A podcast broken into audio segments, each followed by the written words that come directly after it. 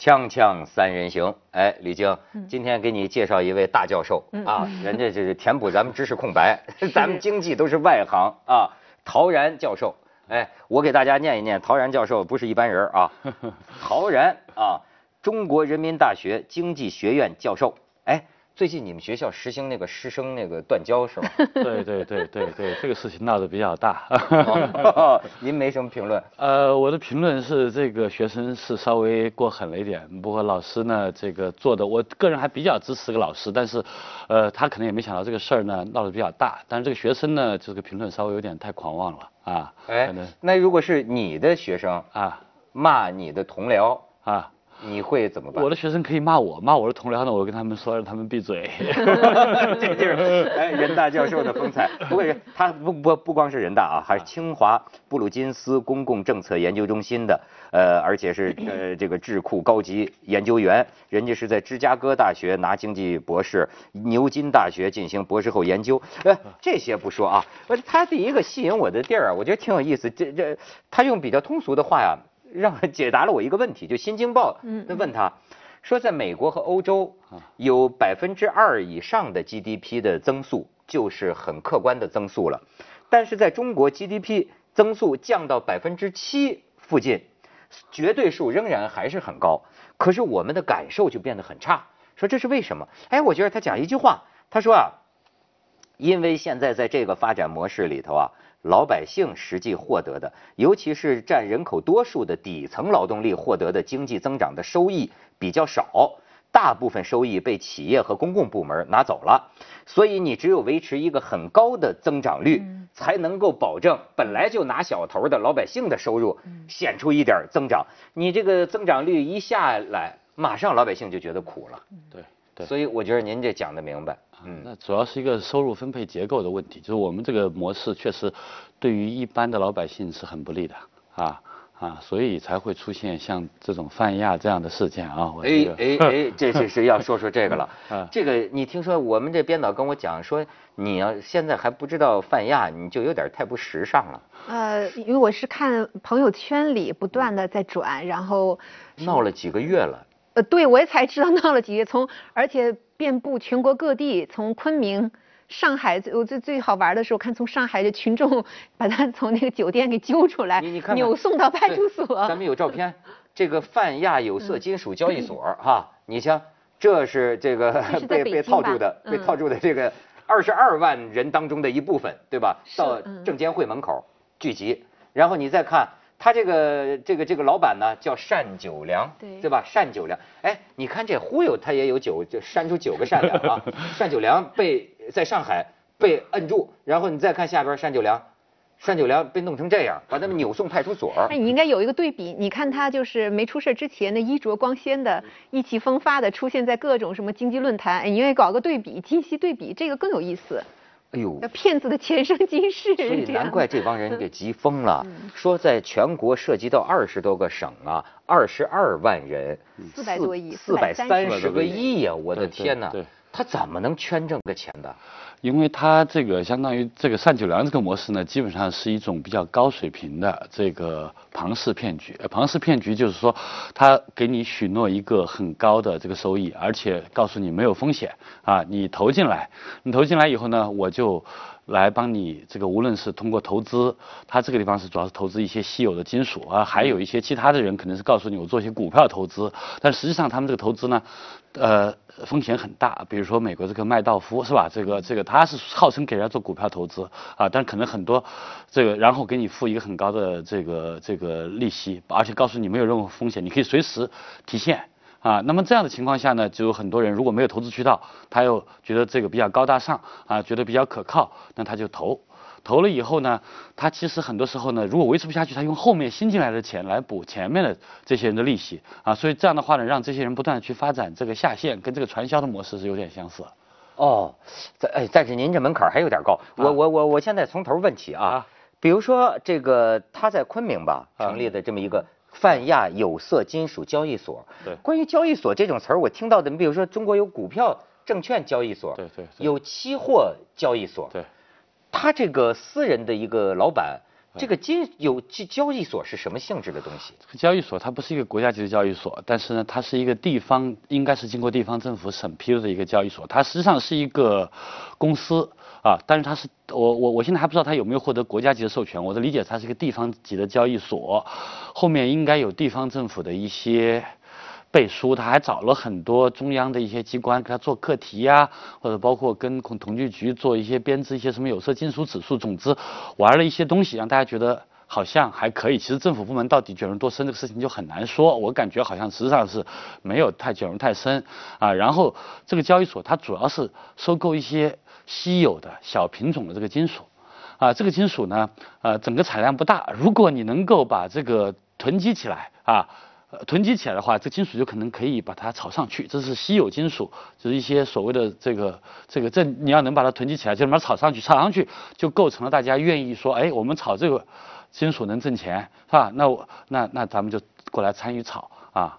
哦，他就他的意思就等于是在网上那种做广告，就是说啊，你们给我钱。我们用这个钱去买这个稀有的这个金属，比如说一种叫什么银的一种什么东西，哎，这个金属就囤积居奇了，对对，金属就值钱了，值钱了，你们就给我钱，而且它是他是承诺保本保息嘛，啊保他保本，而且每年大概百分之十四十十三到十四的利息，所以我看你像有的人三千万，有个有有就就就就呃投，但是突然发现钱，而且他还说随时可以。把钱拿出来，对，所以这个呃资金链是什么时候出了问题？就是人们发现我要拿出来，拿不出来了，告诉他就是说你要金属吗？可以给你一堆金属，所以这事儿就就就炸了。对，当然这个也跟这个整个金属的这个这些呃，因为它这几年通过这样囤积以后，这个呃呃金属价格炒得很高，它这个有色金属交易所的金属的价格啊，一般比外面的市场价呢。要高个百分之二三十，所以，但是最后假定全球经济一个不行的话呢，这个金属价格，外面的金属价格会跌得更厉害，所以也会影响它这个里面垄断控制，因为你不可能把这些所有的这些有色金属全部控制掉啊，他还找了，而且这个价格一高，呃，很多生产厂家他也会去增加生产。啊，然后呢，这个增加生产以后，呢又增加了供应，这个最后价格也会下来。所以看这种庞氏骗局，有时候在经济比较好的时候可以玩起来，如果经济一旦出问题，这个骗局很容易被戳穿了。嗯哦，我的理解就像我们以前说的，就是老百姓其实也都知道这种什么拆东墙补西墙，然后大家都说像击鼓传花一样，你只要鼓声它不停下来，你这个就永远传下去。我的疑问就是说，你比如说看这个，等到出事之后，大家都说这是一个庞氏骗局，但问题就是说，为什么总是不断的再去？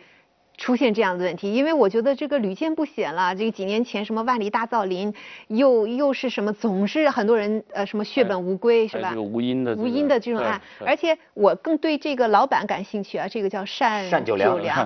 后来因为我就看他这刚才那个很狼狈啊，但是我就说几年前你看他的那个那个样子，后来我看他是山西人，然后以前还跟什么。哎，对对，以前还跟当地当地领导一起要开发乔家大院儿，对我我还看了一些他的资料，呃，因为我们也比较关注这个事情吧，然后说是因为在那个开发过程中可能也出现了什么，比如产权的问题啊或什么问题，然后他就离开了，离开了又到上海，当然我说的不准确了，在上海又搞了一个什么交易所，好像是跟煤炭有关系的，后来那个大概的意思也是。搞了一个烂摊子，说现在也没人，但是现在网站上还能看到他的。好像当时他的合伙人给抓起来了，后来在上海搞的那个。但是那摊子现在还在，据说那个网站上一打开还有他这个泛亚。然后呢，我就看了他投资的各项业务，在北京还有一个什么理财。然后突然想起，我有时候坐出租车，那个交通广播还是什么广播，还经常做那个广告，什么泛融网什么理财，还在这老，我就想这个，你说他这个铺的多广啊。对，呃，其实这个里面就所谓的叫庞氏骗局啊，这个是是个意大利人，他呢以前在大概一九，就是上个世纪初，他从意大利跑到美国，他就到处搞各种诈骗，啊，加拿大各各种搞诈骗，最后呢，这个还坐过牢，但是他最后到一九一九年到美国去波士顿去。这个高息息储，然后告诉大家，我们用这个给你储的这个钱，可以去买欧洲的某种债券啊，邮政债券，然后呢，最后还可以赚钱，因为是欧洲的，大家也搞不清楚啊。然后他就给给人家付许诺高息，他用后面积来的钱给前面的人付息，他然后呢自己又把自己表把自己过去的这个事情都掩埋掉，是吧？然后再重新玩这个骗局，最后一九二零年他这个这个骗局就被戳穿。这个事情以后，全世界这个各种庞氏骗局这个不断的这个出现啊，在中国也是这样，就是说，你比如说吴英的这种非法集资案，他其实做投资是很糟糕，甚至有时候没有做投资。对啊，这个范亚呢玩的还比较高明，那还用这个金属啊，包括这个什么期货呀这些东西弄来弄去。我觉得这个本质上是人性呢，它是有贪婪的东西，对吧？就是大家都相信啊，有很厉害的人能够给你这个呃没有风险固定的这个收益，是吧？这个然后再加上他们又到处去宣传，然后找了各种机构，还跟各种啊。这个媒体一起去宣传，再加上一些政府的背书，人家就以为可信。当然，我觉得这个里面问题在于，可能跟我们中国老百姓投资渠道啊，这个有限有关系。要不然怎么大家都还去炒股票呢？不都亏了吗？对他好像还有点忽悠什么呢？那感觉啊，啊，呃，至少是造出这么一个暗示，就是说他是为国家什么战略储备稀有金属，对，感觉有点这个背景。对，你觉得单九良是个什么人呢？呃，是个商人，是一个这个 是一个骗子，是个因为这个游戏是很难，这个这个国家收储完全是，就是说啊，等于说他要玩成了啊，那就不算骗局，没玩成，玩玩玩玩线了就是骗局。这种事情是不可能完成的，因为他靠垄断一些稀有金属，然后把它价格炒得比外面的市场高很多，这个游戏是绝对不可能持续下去的啊，这从头到尾。就是你不可能垄断所有的这个这个稀有金属，而且就是说你把它价格抬得非常高，这个完全是一个这个呃，这个就是一个庞氏骗局，就是它不可持续的。呃，对，那要是这样的话，他当地政府为什么给他成立这么一个交易所呢？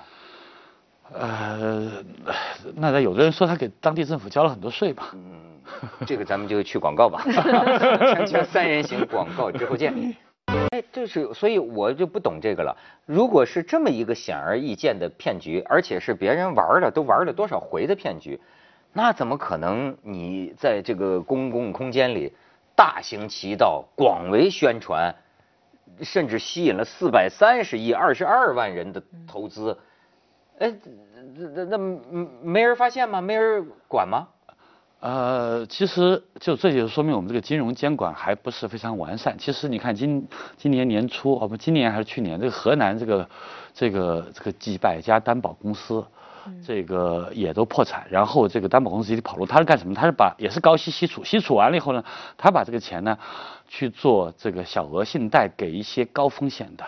啊，做一些那些，比如甚至可能炒股票，或者是做点什么可能收不回来钱的人，但那些人说我可以给你付高息，结果这些人一亏了以后，他一跑，这个担保公司老板也跑了啊，所以这种没有监管的金融，如果金融这个监管的不是很到位的话，确实是有危险。那你像美国金融监管。还是比较完善。这个麦道夫，当然他是发展自己的朋友和这个圈子啊，内部搞，人家把投资给他，这个这有时候监管也确实存在一定的难度啊。麦道夫在美国他也玩成了，玩了几千上千亿美元啊。中国这个方面的监管，我想就更需要加强。嗯哎呦，你这这对对这事儿有什么感触啊？我我就是那个很很本能的疑问，我就说事儿出了之后，大家都说这个是一个骗局，但为什么就是？他是用什么新的手段再去包装？然后我是觉得大家都会说，呃，这个老百姓贪婪什么。但是你说作为一个老百姓的角度，比如说我是一个投资者，我是觉得，呃，他这上面还说有第三方监管，然后呢又有各种的手续都是全的，那我当然相信他了。嗯。我愿意把钱给他。那你说，比如说对我来说，我有什么投资渠道？股市股市不行，那那么这个又有那么好的保障，又有，又有。又有一个他所第三方监管，因为他不都说有一个担保的一个地方嘛，所以后来又说这个第三方监管也形同虚设。那就是说，我是觉得他那个叫第三方存管，是放到什么银行里面？对对对，呃，但是最后实际证明呢，他都是瞎吹的，他实际上这个钱直接打到公司里面去了。呃，这是第一个，第二个呢，就是他这个我看了一下这个报道，他还专门，他比这个他他比我们的政府要厉害多了，他还可以做这个舆情监管。啊，他搞了一堆人来到处到他这各个群里面看哪些人抱怨，他没有采取措施分析状况，然后防记者呀，他们他同时也跟一些媒体合作来帮他吹嘘。另外有人要揭揭露他的媒体呢，他会想办法再去处理这个问题。他他这个啊，哎，你知道这为什么吗？这又讲到这个人了。我我看了一些，因为他的太太啊，也是人大的这个校友，太太是人大新闻系的，哦，怪不得咱们同行，然后找了这么个太太负责舆情监督，是副总经理好像是吧？副总裁，而且还是我们湖南老乡。什么宁德什么德常德？呃，宁乡县刘少奇的故乡，我的老家。你说说。是吧？是是人人大学新闻的，所以这叫学有所长，人家搞舆情去了，给公司搞舆情控制去了。对，假如任何维权的群体里面，这个 QQ 群如果有抱怨的，他们都会想办法来处理。嗯。啊，任何报纸如果有一些负面报道或记者来报道，他们都会有一系列的手段来整个控制这个舆论情报。所以从这个意义上来讲，我们这个新闻呢。还是我觉得我们这个新闻界也需要再进一步的提高，是吧？这个这这个你要被操纵，对，尤其是人大新闻系需要提高，培养出这样的太太。哎，我我现在纳纳闷就是说，比如说这个钱啊，这些人现在都不干了嘛？那这这那这个哎，这事儿怎么办呢？他赔不杀了他也赔不了啊。那这事儿怎么处理啊？他现在采取一些方法，说我在跟你呃缓期再执行，我再采取一些什么信托计划，帮你捞回来一点啊。但是大部分人，但是我估计呢也很难捞回来。他他他肯定最后现在相当于他可能已经被限制离境了呗。然后你得再想办法，再通过其他的市场这个再去赚点钱，但这个也很难。我觉得这个事情呢最后呢，可能很多人呢就得认点倒霉。就说这个庞氏骗局，你比如在这个。国际上也也大概也就是这样吧。嗯，你最后被骗了的，没有人赔你吧？对，这个像麦道夫这个事件呢，就是他是这样的，有的人开始一直投了很多年，嗯，他他最后他同意呢，他也赚了钱，因为他是在前面一波的，后面进来就亏了。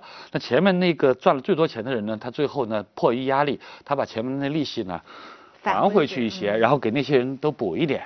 啊，我觉得我们最后呢也采取也得采取一个。这样的措施，就是说，如果前面赚了钱的人，那当然这个技术上很难操作啊，对很难操作。人家赚了，人家在给啊，对。而且麦道夫他的情况是这样，是说他儿子，他跟他儿子说，我说不行，他儿子去举报。对，两个儿子去检检举他的。啊，就人家那个他儿子觉得你这么做，太太不对了。咱们中国这个没有不到事儿闹到很厉害的地步，这个最后这些啊都去冲击证监会了，大概估计还可以再遮一遮。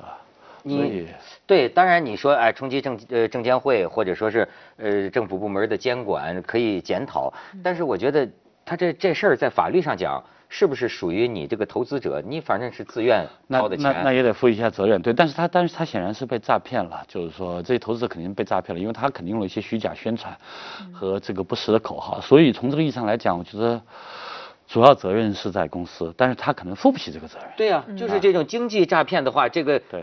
怎么办呢？最后我不知道这呃这个法律上该怎么裁决，好像也不是国家赔你，对不对？你看他不是群众去冲冲到宾馆，你看那新闻就很有意思，呃，从那个什么还五星级的一个大宾馆，那个给给给给抓出来了。你看刚才你很狼狈，人扭送到派出所，然后派出所说也好像对他也没有什么办法，又放了。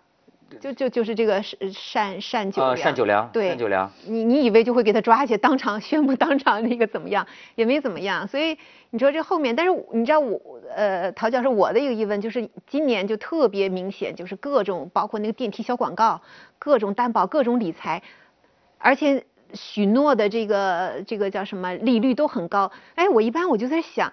哎，你说他靠什么赚钱呢？咱们通常会想啊，他总得比如说我投你钱吧，你得赚回更多百分之二十的呃，比如说一个一个回报率，然后你再把这个返回给。你这个投资者，但是现在很明显没有那么多的利润，但是他们这种这种担保公司啊，这种又铺天盖地的，那么这些都是没有监管的吗？这些是不是也是里头有很多诈骗啊？那这谁来去负这些责任？里面就是说，这个社会里面因为这个经济下滑，所以很多人呢，他欠银行的债，他或者是欠。别人的债，他需要还啊，他需要还。他现在呢，他他认为，大家很多人都会认为，哎，我先借个高息，我等这个事情过了以后呢，哎，我就可以还回来。我借的时间可能不长啊，所以呢，就有很多资金的需求。